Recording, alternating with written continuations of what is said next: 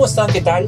Mi nombre es Víctor Lozano y les doy la bienvenida a, a bordo del Nautilus, un espacio de reflexión, conocimiento y descubrimiento donde nos sumergiremos a conocer las nuevas habilidades que necesitan las personas en la era digital. En este espacio hablaremos de innovación, agilidad, mindset, transformación, educación y aprendizaje. Todo esto a través de las experiencias e historias personales de grandes profesionales y seres humanos. Acompáñanos en este viaje a bordo del Nautilus. Bienvenidos.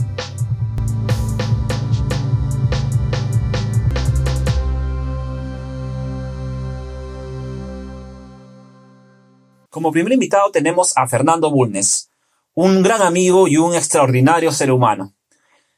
Voy a describir un poco sobre su gran experiencia en realidad. Eh, Fernando actualmente es Project Management Coach y se ha desempeñado como líder de talento humano en empresas top del sector seguro, logístico y manufactura. Ha liderado diferentes proyectos de transformación de equipos en distintos países de Latinoamérica y además ha sido formador de nuevos coaches en el desarrollo de habilidades para ejecutivos. Actualmente se desempeña como docente y consultor para ESAM. Bienvenido Fernando, eh, gracias. Es un honor realmente tenerte como primer invitado y nada, bienvenido a bordo del Nautilus. Genial, en realidad gracias a, ustedes y a ti por la, por la conversación que vamos a tener. Y te voy a ser bien honesto, estoy muy emocionado porque en realidad Verne es uno de los escritores que, conocí también de, de, muy pequeño. Creo que hay mucho que él nos ha regalado a través de sus historias, pero muchos elementos o muchas conductas e ideas que hoy más que nunca están vigentes. Mira, que hablamos de repente de un autor de hace más de 100 años, pero ya hablaba, por ejemplo, de cómo los equipos trabajaban para poder salir adelante con un propósito común. Entonces, sí creo que es un personaje o es un escritor del cual podemos extraer muchos aprendizajes.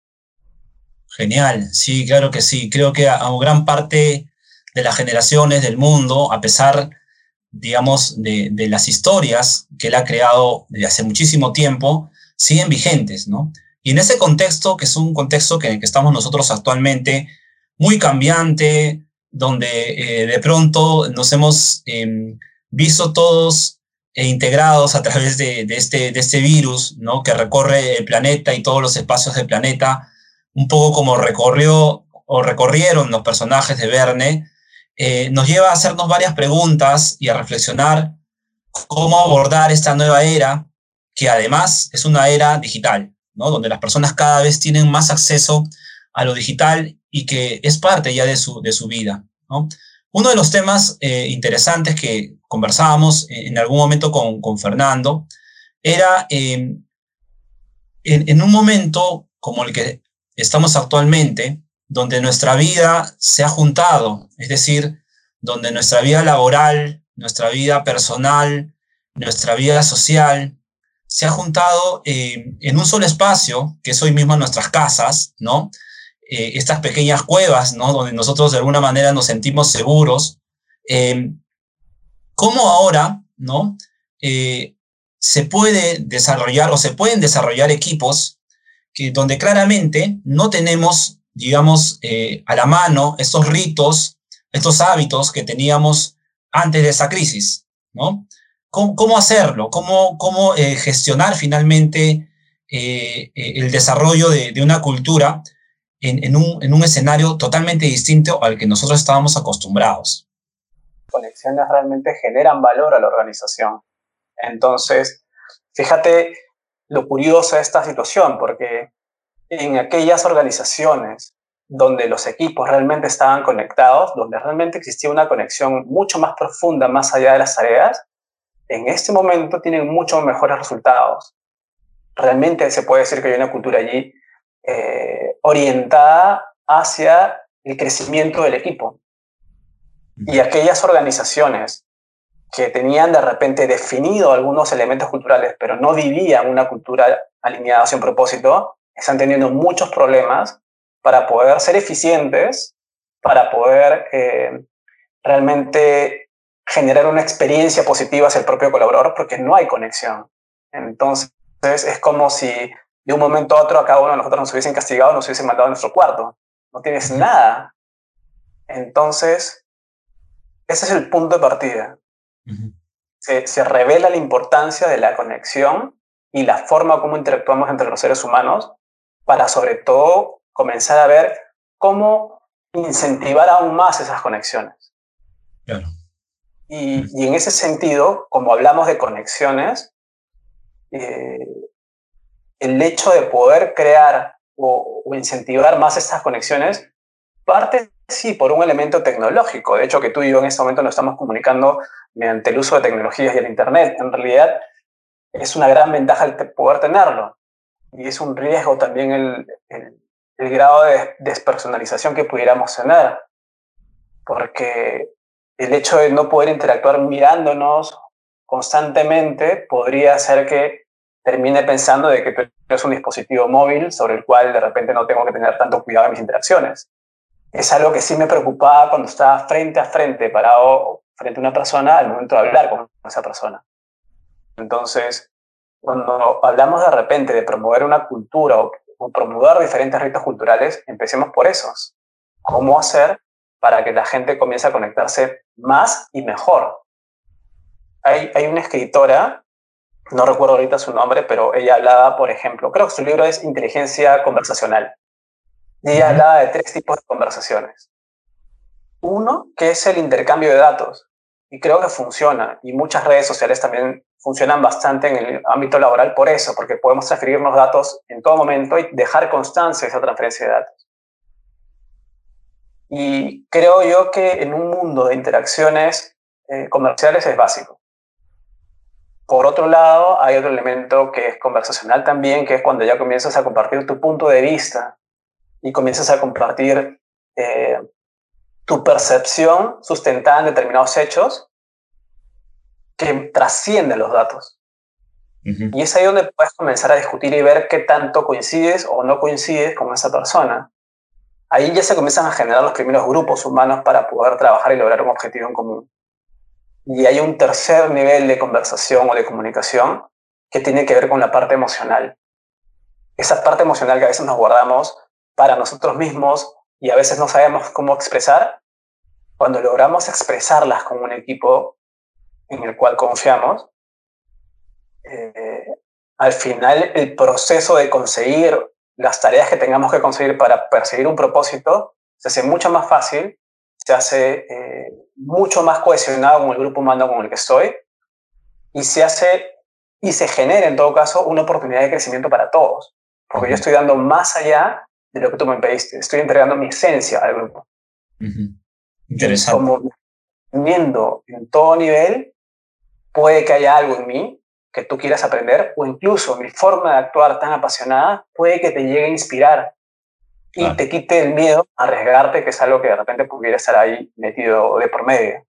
Pero regresamos al tema de lo importante, que es tener una cultura basada en la conexión, basada en facilitar estos espacios de conexión.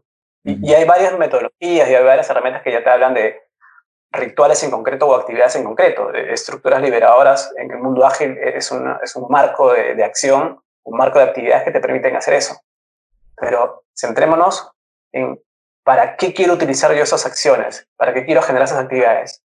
La primera es promover más comunicación y mayor profundidad en las comunicaciones. Claro, genial. Eh, Fernando, has, has, tocado varios temas, pero me gustaría eh, profundizar en uno en especial. Hablaste de la, de la emoción, ¿cierto? Lo importante que es eh, este, de esos tres datos, digamos, que se transmitían, los datos emocionales, ¿no? eh, que se transfieren y que las personas los percibimos desde la voz, ¿no? Este, de la forma en cómo nos expresamos, ¿no? Todo ese lenguaje no verbal. Eh, pero ahora, digamos, eh, teniendo una, una pantalla detrás y siendo, digamos, eh, la forma de, de, acceder a esa información, una pantalla, eh, ¿tú crees que cambie esto? Es decir, que los significados sean diferentes porque a veces cuando no, no estamos al frente de una persona, perdemos justamente datos, ¿sí? Perdemos datos que normalmente los leíamos de manera inconsciente, pero lo leíamos, ¿no? Entonces, eh, ¿qué puede provocar esto? Es decir, eh, eh, comentaste algo muy interesante, ¿no? Los, aquellos equipos que estaban preparados y eran, estaban cohesionados, eh, se comunicaban bien em, eh, antes de la crisis, ahora claramente se ve sus fortalezas, ¿no? Versus los que no, ¿ok? Pero estos mismos equipos que, digamos, ahora se comunican de una manera mucho más asertiva, mucho más efectiva, ¿cómo crees que podría impactar o, cambiar en algo, para bien o para mal, la tecnología, teniendo la tecnología como un filtro? No necesariamente nos permite eh, percibir todos los datos que antes sí, lo, sí percibíamos, ¿no? Claro, en realidad eh, hay dos aspectos.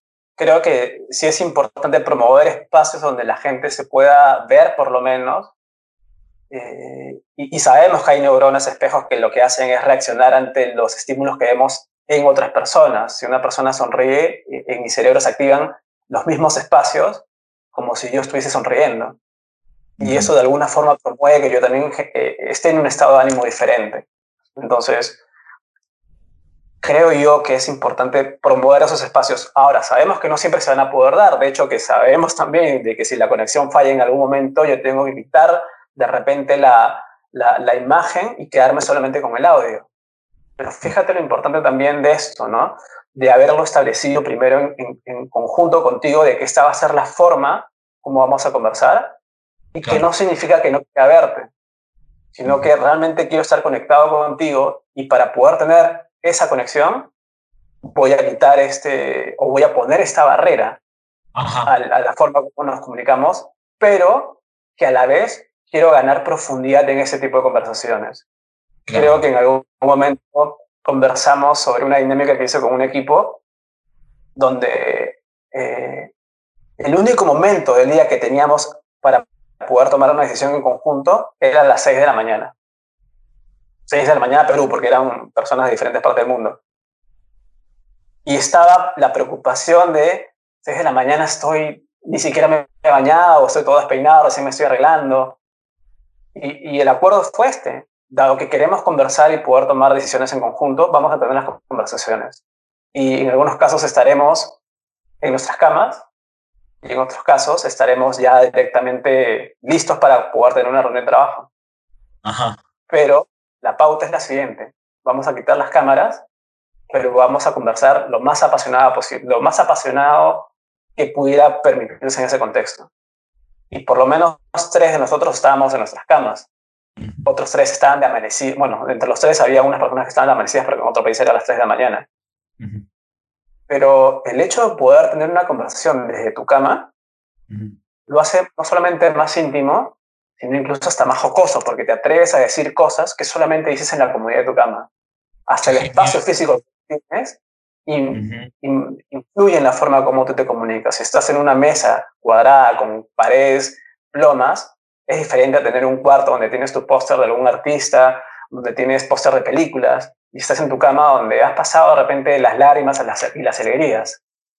Y empezamos la reunión diciendo, señores, bienvenidos a mi casa. Porque realmente estás viviendo eso, no estás en una oficina, estás en tu casa y estás permitiendo a las personas a que ingresen a tu casa de alguna forma. Entonces, hacemos un equilibrio entre algunas cosas que quitamos y otras cosas que podemos ganar que antes no eran posibles. Genial. Nuevamente, lograr la conexión. Es, es, es, este, genial lo que acabas de decir, Fernando, y mientras lo ibas diciendo, eh, yo me iba como que mirando, efectivamente ha, habido este, llamadas, ¿no? Que he tenido desde mi cuarto, y es cierto, entonces estamos hablando de que eh, hay ritos que se va construyendo, pero que son más conscientes, ¿no? Porque de alguna manera tú lo vas a, ¿no? En este ejemplo que nos pones bastante interesante, eh, dices que has, puesto de acuerdo con todas estas personas en, el mundo, a una hora, ¿no? Ya cámara no, pero sí audio, eh, tratar de que la voz sea lo más apasionada para que finalmente se refleje la emoción y además estás en un espacio físico con el cual normalmente, em, eh, digamos, tú estás conectado con significados diferentes, ¿no? Y por lo tanto, en, el significado, probablemente, eh, y además de la voz, etcétera, se genera la conexión, ¿no? Se genera conexión. Eh, y, tomando eso en cuenta, y viendo con tu ejemplo, porque me parece muy interesante, ¿no? para ustedes poder haber logrado eso y haber logrado ese acuerdo, tendrían que haber tenido, creo yo, tú corrígeme, espacios de confianza, ¿sí? ¿Sí? Previamente seguramente ustedes habían conversado, se conocían, ¿no? Y decían, oye, sé que hagámoslo, ¿no? Entonces, esas conversaciones previas, ¿no? Que seguramente tuvieron, esas interacciones que tuvieron, permitieron, digamos, que haya una plataforma que es la confianza, ¿no? Que, que hoy en día, eh, de alguna manera, el líder eh, es el que genera esa confianza, ¿no? Eh, si hablamos de una era industrial donde estábamos abocados siempre en el control, ¿no? En el hecho de que cumplir determinadas horas, de ver si has avanzado o no has avanzado, el seguimiento extremo de las personas, la marcación de horarios, etcétera. Y de pronto venimos a un espacio que son nuestras casas, donde nadie nos ve, donde nadie nos controla, ¿no? Este, ¿cómo, cómo construir la confianza, ¿no? Eh, pensando que hemos tenido un mindset industrial y ahora tenemos un mindset diferente, ¿no? Por, por no llamarlo digital, ¿no? ¿Cómo, ¿Cómo, construir la confianza? ¿Cómo encontrar y construir este puente en este escenario? De hecho, que dentro de lo que tú mencionabas hay, hay varias aristas para, para poder responderte esa pregunta. Y creo también que podríamos coger varios ejemplos de la literatura de Verne. De hecho, que entre los escritos más conocidos por el mundo está eh, eh, La Vuelta al Mundo en 80 días, que es la que conversamos también antes de, empezar este, este diálogo, donde tienes a un grupo de personajes que esto también es algo muy característico de Verne, ¿no? Tienes usualmente en, historias grupos de personas que conforman la historia. No solamente tienes un protagonista, sino que es un protagonista, es un grupo de, de protagonistas en estas historias de Verne, donde hay un grupo humano que se junta por algún motivo, ese motivo suele ser una aventura. En, en este escrito de 80 días, eh, o La Vuelta al Mundo en 80 días, efectivamente hay una apuesta que un personaje la toma de poder dar el mundo, poder dar la vuelta al mundo en esta cantidad de días, teniendo en cuenta la cantidad de elementos que ya existen como para poder hacerlo pero que nadie lo ha hecho. Claro. Entonces, tienes a una persona que inicialmente es contratada por, por el personaje principal, que se junta, pero poco a poco, conforme se va dando cuenta de que es un desafío que realmente eh, les va a cambiar la vida, comienza a aportar cada vez más. Y, y, lo mismo encuentras en diferentes personajes. Hay un desafío que todos quieren llegar a cumplir.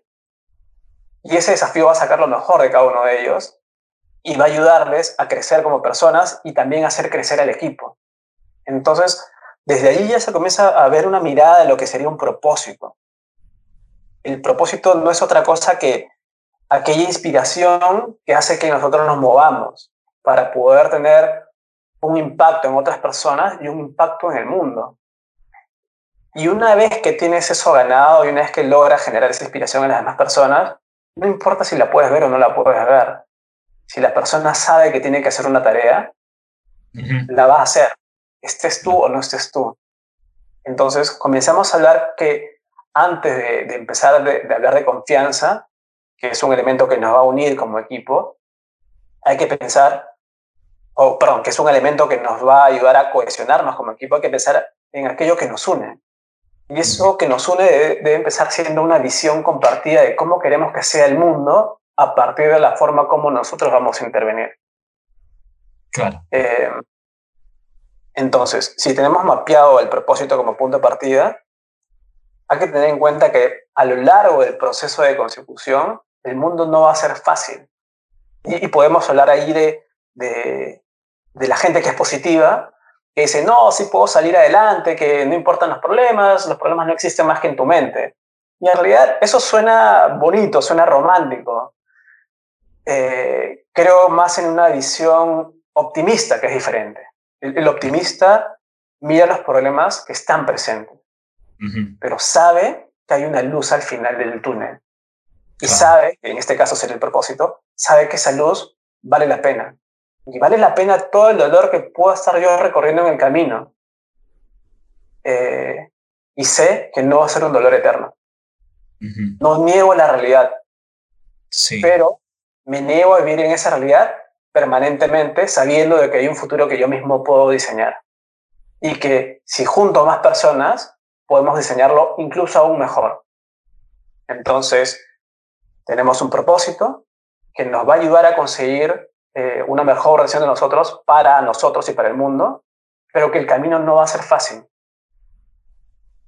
Y que incluso, sabiendo de que no va a ser fácil, despierte nuestro deseo de poder enfrentarnos a ese desafío, no evitarlo.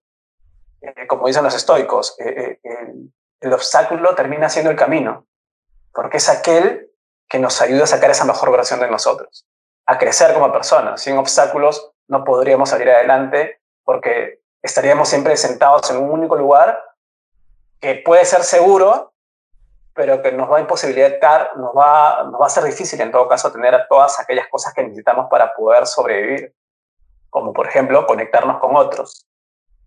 Entonces, eh, comenzamos a hablar, ahora sí, de que yo puedo intentar conseguir este futuro por mí mismo, pero biológicamente somos seres sociables.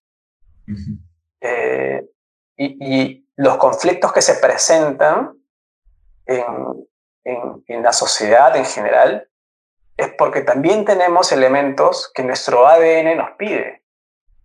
Nos pide el hecho de poder adquirir y controlar ciertas cosas, pero tengamos en cuenta de que eso era genético porque si no podíamos adquirir comida y controlar la forma como yo conseguía esos recursos para alimentarme, mi especie no sobrevivía, mi grupo humano no sobrevivía.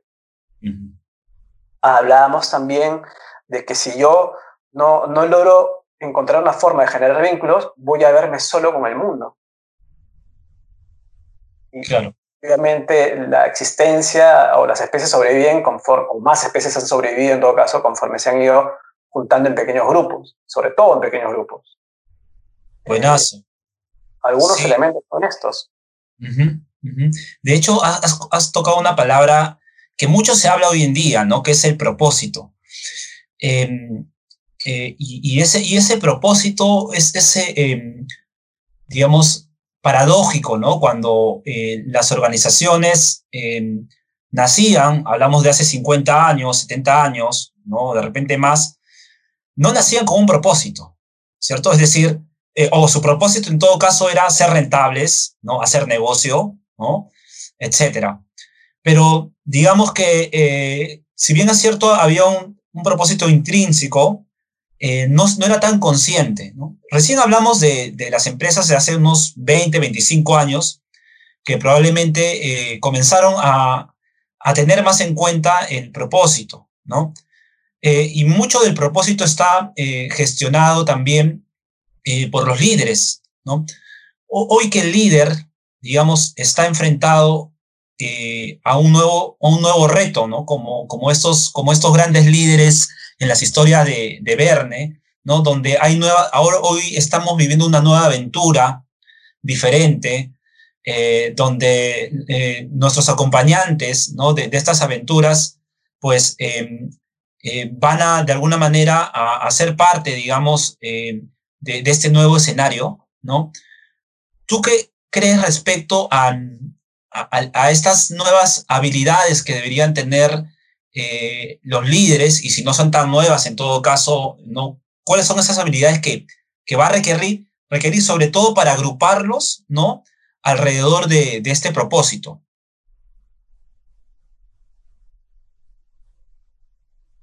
Em, creo que hay primero que diferenciar lo que es realmente un líder, porque el líder es aquel, desde mi mirada, que te ayuda a crecer como persona y como equipo.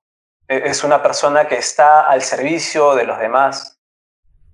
Y con esto quiero, quiero manifestarte que estoy hablando entonces más allá de un rol. Tú puedes de repente con autoridad decirle a la gente qué cosa hacer, pero eso no te hace el líder. Eh, tú puedes, desde el rol en el que estés, inspirar a la gente a perseguir el propósito cuando incluso puede que me esté olvidando de él. Y eso te hace líder, el poder hacer que la gente termine nuevamente conectándose del por qué hago las cosas. Eh, e, el deseo de poder trascender a partir del impacto que voy a tener con otros es lo que me hace una mejor persona. Entonces, el líder es aquella persona que, impulsa ese deseo de ser una mejor persona a través del impacto. Dado este escenario, eh, cuando, cuando hablamos de cómo ser un mejor líder y cómo promover esta conexión con el propósito, es importante tener en cuenta que cada uno de nosotros está constituido por historias. Y puede haber historias que nos alejen del propósito, como historias personales que me cuento de mí mismo, sobre mi capacidad para lograr ciertos objetivos. Y puede que eso genere determinadas emociones en mí, como frustración o, de repente enojo porque veo obstáculos que alguien más está poniendo. En, en mi cabeza le echo la culpa a la otra persona. Y eso cada vez me aleja del propósito, me pone trabas que al final yo decido no pasar porque no me veo competente. O incluso, fíjate que también hay algo importante que, parece muy bonito, pero también es aterrador en, otra cara de la moneda, que es, para no hacerle daño a otras personas, prefiero no actuar. Entonces, hay un deseo de querer cuidar a otros mediante la inacción, cuando en realidad mm. pudiera yo encontrar alguna otra forma de actuar o incluso pedirle y manifestarle mi temor al grupo humano al que quiero dañar y decírselo, sabes que tengo miedo de hacerte daño, cómo podemos hacer en conjunto para poder, a pesar de este temor, encontrar una forma de perseguir el propósito. Entonces, eh, creo, creo que es en la medida que un líder tome en cuenta cuáles son esas historias que nos están limitando conectarnos, facilita que la gente se conecte más con el propósito. Es eh, indagar acerca de, darse cuenta primero de cuál es la emoción con la que está el equipo cada persona del equipo e indagar acerca de cuáles son las historias que generan en ti esta emoción. Claro. Para, para validar si es que realmente es consistente el que yo tenga esa emoción. Yo, siempre digo, y, lo aprendí de una persona que admiro mucho, honra la emoción. La emoción es una alerta de que algo está pasando. Es el lenguaje que tiene el espíritu para decirte algo. La emoción hay que honrarla, pero hay que dudar de la historia. Porque a veces la historia puede ser una malinterpretación propia. El hecho de que yo tenga miedo, por ejemplo, de estoy caminando por la noche y veo de repente algo largo en el piso, me da temor a mí porque puede ser una serpiente, si es que estoy, por ejemplo, en la, en la selva. Pero cuando me acerco y veo realmente lo que es, veo de repente que es una soga. Entonces, la emoción era justificada, porque si yo pienso que realmente hay una serpiente allí, puede peligrar mi vida o mi salud pero la historia no era la correcta, la historia era una interpretación mía, que solamente se validó o se corrigió en la medida que yo me acercaba y me afrontaba a aquello que, me, tenía miedo. Entonces, un líder, sobre todo, que quiere promover eh, la conexión con el propósito, desde mi mirada, tiene que hacerse cargo de ver cuáles son las historias que se está contando dentro del equipo, hacerse cargo de cuáles son las emociones que se están viviendo e indagar en ellas y asegurarse de que la gente está protegida en el camino para lograr este propósito. Ahí es donde hablamos nuevamente de la confianza, porque yo tengo que confiar en, el equipo y, el equipo tiene que confiar en mí.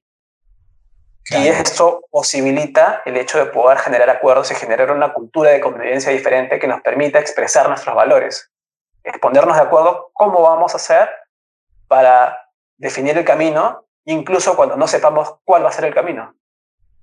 Sí, e, es, interesante lo que dices porque eh, me hace pensar que en la situación donde estamos ahora, y hablas del tema de emociones, no tan importante eh, y tan evidente hoy en día, ¿no? Eh, veamos los datos de que hoy en día las personas pues este, están mucho más estresadas, están mucho más ansiosas, necesitan una guía, ¿no? Hoy más que nunca necesitan de alguien que le diga, tranquilos, estamos, este, vamos a salir de esto, eh, darle ese sentido, digamos, de propósito a, nuestros trabajos diarios, ¿no? En, una zona donde nos sentimos vulnerables.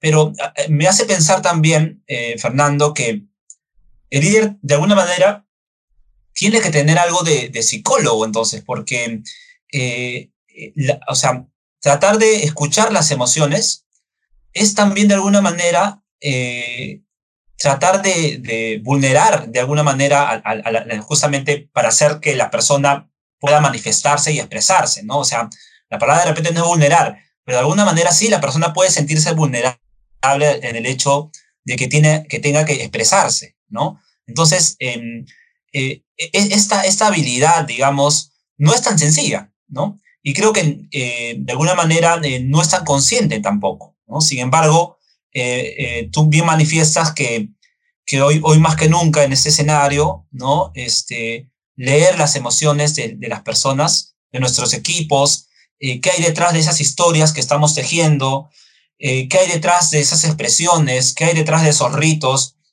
nos pueden finalmente llegar a conectar con ellas, ¿no? Correcto. Eh,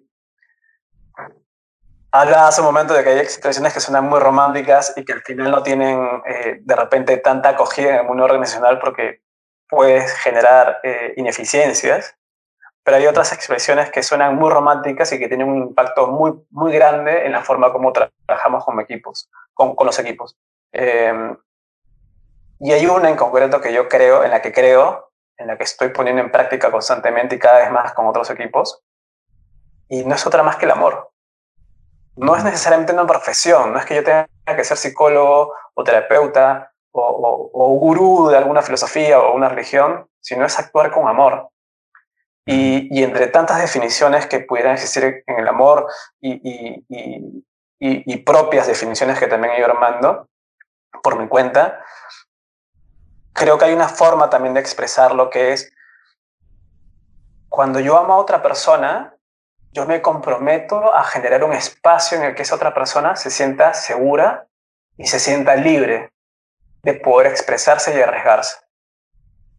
Y poder tomar las decisiones a pesar de que sus decisiones para ser feliz no me incluyan.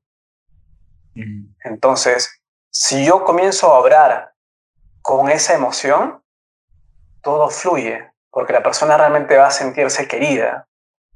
Puede que tú no busques que te ame de regreso, pero va a sentir esa emoción en ti, ese deseo genuino real, ese, ese, ese, ese genuino deseo de generarle bienestar a la otra persona o al otro grupo con el que tú te estás conformando. Entonces, la emoción correcta es el amor y siempre ese amor expresado hacia otras personas para que esas otras personas crezcan. Y no importa si es una persona que te agrada o te desagrada, las personas correctas siempre son las que están contigo, porque por algún motivo están en tu vida, ya sea para que tú los ayudes o para que tú crezcas con, es, con, con, ese, con esa interacción. Claro. Y el momento correcto no es mañana. No es que voy a comenzar a pensar en el amor y mañana voy a ver qué cosas se me, se me ocurre para poder manejar con amor el equipo. El momento correcto siempre es ahora. ¿Qué cosa puedo hacer en ese momento, por muy chiquito que sea, para demostrarle mi amor a mi equipo? Y puede ser que baste con una pregunta. Antes de empezar una reunión, ¿cómo te sientes? Y eso expresa de alguna forma mi verdadera preocupación por la otra persona. Y, hablaste también de vulnerabilidades hace un momento, de, de, entrar a un mundo interior donde usualmente una persona no ingresa. Pero eso no es algo que se logra por obligación, es algo que se logra por invitación. Y es ahí donde nuevamente hablamos de, uno de los compromisos que cuando trabajamos en equipo debemos tener bien claro. El compromiso de generar confianza, que no es otra cosa que una persona sienta que puede mostrarse tal como es frente a un equipo y que puede, en base a eso, tomar acciones con el apoyo del equipo. Es sentirme seguro porque sé que el equipo me va a proteger frente a cualquier entorno y que yo no voy a ser violentado tampoco por el equipo. Claro. y en ese sentido es donde la confianza termina siendo la base para cualquier tipo de conexión o relación. Porque si yo desconfío de la gente que está a mi alrededor, yo no voy a poder mostrarme. Y si yo no me muestro, las personas también sienten cuando, las personas cuando la otra parte oculta algo de sí. Eh, y hay varias teorías al respecto. Hay una, hay una teoría que se llama la teoría del valle inquietante, que de alguna forma es cuando una persona o cuando yo veo algo que se asemeja a una persona, pero sé que no es una persona, ya en mí genera cierto nivel de ansiedad y preocupación y, y de protección. Quiero protegerme a mí mismo. Claro. Eh, entonces, empecemos por trabajar más la confianza en el equipo, poder mostrarme para que el equipo también se pueda mostrar conmigo. Por supuesto. Eh, y, has tocado una palabra, pues, que es una palabra muy amplia, ¿no? Eh, bastante amplia, y cada uno tiene su propia interpretación, ¿no? Que es la palabra eh, amor, ¿no? que es una palabra bonita, romántica, este, y que, bueno, y que alrededor del amor, pues, hay muchas, muchas historias, ¿no? Pero un poco, digamos, llegando a, a, los líderes de hoy día, ¿no? A los líderes de ahora, eh, en este momento. Eh, ¿Cuáles son las recomendaciones que tú darías a estos líderes para justamente acercarse? ¿no? De repente, ¿qué preguntas? Tú, tú ponías un ejemplo, ¿no? En vez de decir cómo estás, ¿no? Preguntar cómo, cómo te sientes, ¿no? Y, es interesante porque ya es una reflexión diferente y el interlocutor de alguna manera lo haces pensar, ¿no? Dice, ah, no es cómo estoy, dices bien por defecto, ¿no? Ah, bien, ¿no? ¿no? Aunque ahora ya la pensamos un poco más cuando eh, nos preguntan esa, esa, nos hacen esa pregunta de cómo estás, ¿no? Como que la pensamos un poco más. Pero el cómo te sientes es, es corporal incluso, ¿no? Entonces, ¿cómo acercarnos o, qué recomendaciones darías tú a, los líderes que nos están escuchando en a bordo del Nautilus?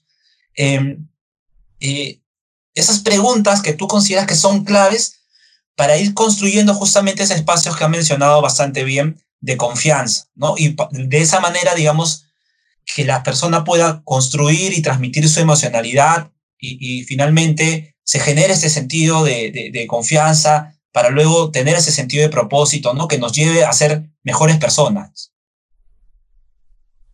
Ok. Creo, creo que hay varios contextos donde hay conversaciones que son poderosas para generar el crecimiento del equipo y el propio, obviamente, como, como miembro del equipo. Eh, y creo que una de las más importantes es, ¿qué te apasiona? Hay que encontrar el momento donde hacer ese tipo de preguntas. Pero. ¿por qué es que esta pregunta para mí es importante? Porque finalmente la, la pasión es la cantidad de energía que yo le voy a poder poner a alguna acción orientada hacia un propósito. Y si yo veo que mi pasión no tiene nada que ver con el propósito, voy a tener que trabajar en esa persona para demostrarle que el propósito vale la pena y que vale la pena alinearse con ese propósito. Cuando recién estás constituyendo un equipo es mucho más fácil, porque ya de frente contratas a la persona que ya está alineada, pero no se va a dar siempre. Entonces, si tengo la oportunidad de, de encauzar a una persona, empezaría por esa pregunta. ¿Qué te apasiona? Claro. Y si bien es cierto, podemos comenzar a hablar de preguntas, no solamente van las preguntas, sino también van las respuestas que yo pudiera darle a esa otra persona, porque nuevamente la confianza se construye en ir y venir, en interacciones que van de ida y vuelta. Y hablarle también de mi pasión. En la medida que yo me muestro también con el equipo y le cuento qué es lo que me apasiona, qué me da temor, qué cosa quiero lograr yo en el futuro, me ven más como persona y menos como rol. Entonces, sí, empecemos con preguntas que me apasionan, pero también respondiéndolas.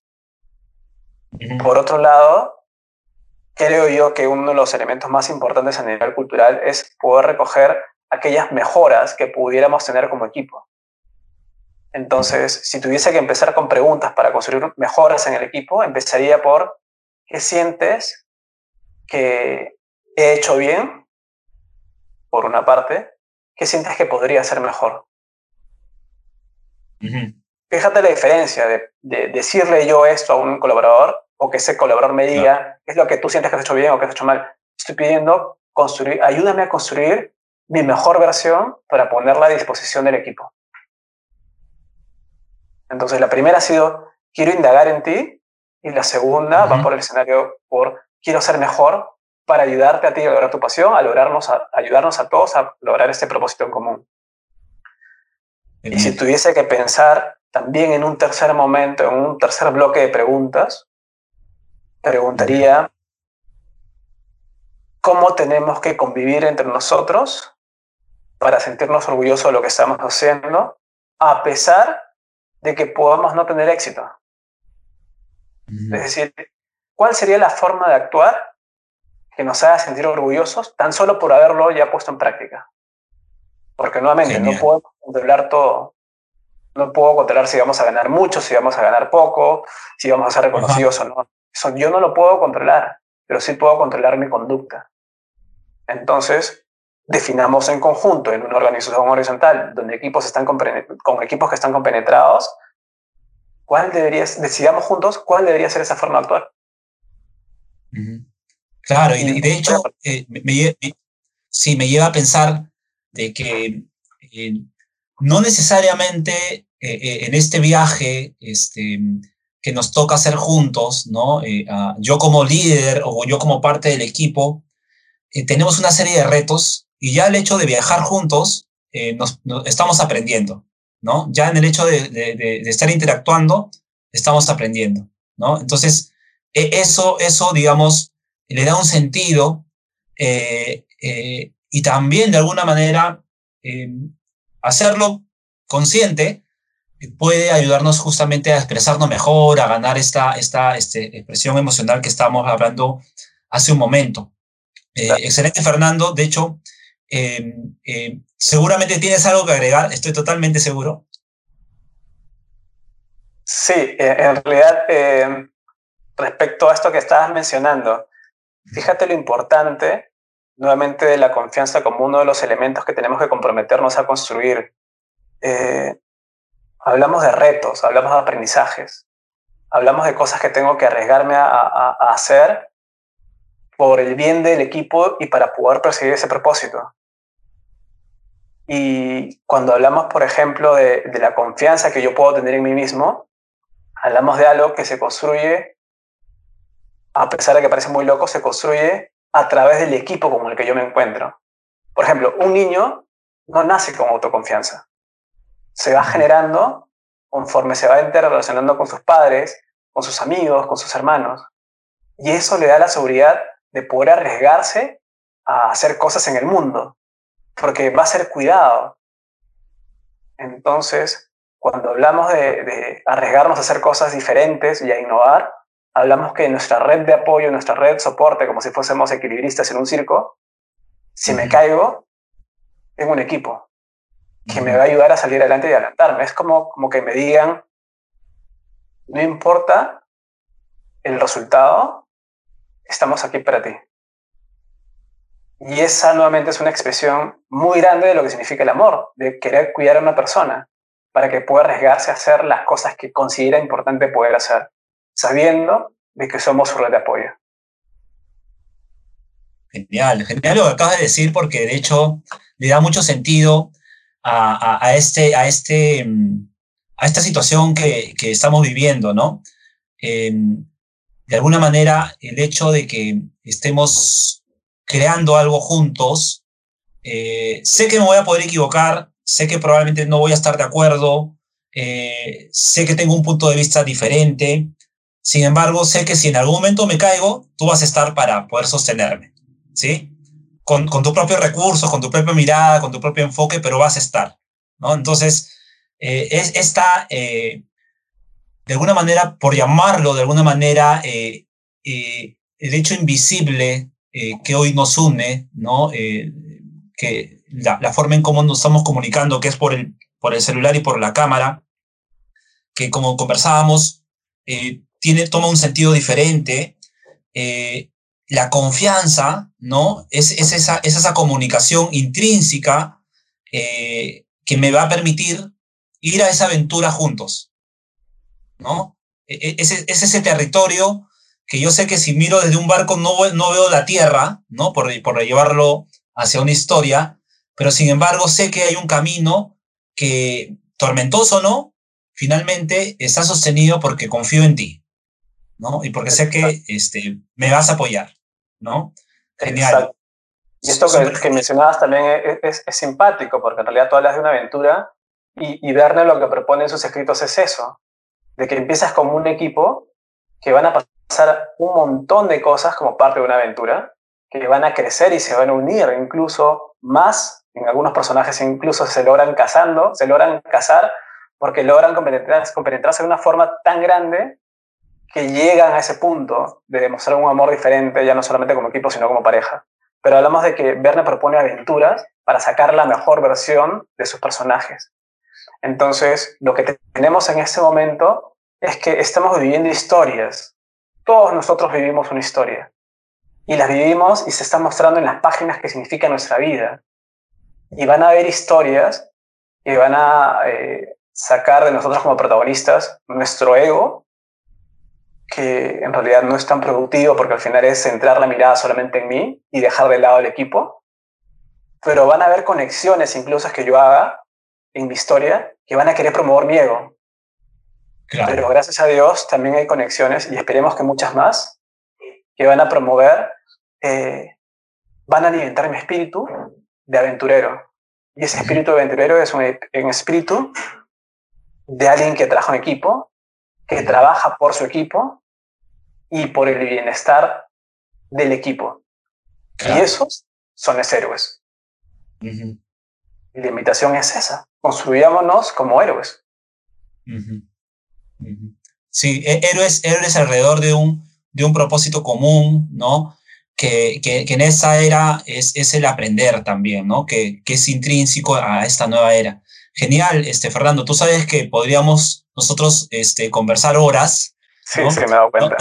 Nos, nos propusimos hablar 40 minutos, vamos 47 minutos, eh, te agradezco muchísimo este, esta, esta primera conversación, que seguramente tendremos algunas más eh, a bordo del Nautilus. Es este espacio justamente de reflexión, de conversaciones. Sentamos un tema, ¿no? En general y vamos eh, aventurándonos y encontrando caminos y rutas diferentes que nos van llegando a profundizar ciertos puntos importantes, como el que hemos hablado hoy en día, como la confianza, como el sentido de propósito, como el ser un buen líder, de cómo acercarnos con diferentes preguntas, y no solamente preguntas, sino también darnos a conocer nosotros como líderes para que finalmente se construya esa confianza que se necesita y que es tan importante hoy en día. Por favor, te, me gustaría que digas sus palabras finales, algo que, que te gustaría este, compartir con nosotros. Creo que en realidad eh, terminaré diciendo de que vivamos un espíritu aventurero y con ese espíritu aventurero construyamos un mundo diferente, construyamos el futuro que realmente queremos ver para nosotros y para la gente que, que, viene. Genial. Genial. Gracias. Excelente, Fernando. Entonces, esta ha sido la primera edición de A Bordo del Nautilus, eh, una primera edición súper interesante. Eh, vamos a tener un siguiente capítulo la siguiente semana, donde vamos a tener otro invitado eh, y nada, la idea es justamente compartir esta aventura juntos. Y nada, bienvenidos a bordo en esta primera edición y seguramente nos vamos en las siguientes ediciones. Muchas gracias. Nos vemos.